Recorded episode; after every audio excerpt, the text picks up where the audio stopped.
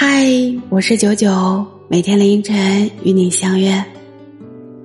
很喜欢傅首尔说的一段话：最终你会遇到一个长情又温暖的怀抱，你会明白有些不合适的人就是用来错过的，请忘掉那些不合时宜的遗憾。花开会很美，但生活需要有结果的树。忘记种过的花，却爱有结果的树。要相信，我们终会遇见一个人，让我们明白。之前所有的相遇与离别，所有的不易和心酸，都是为了遇见这个对的人。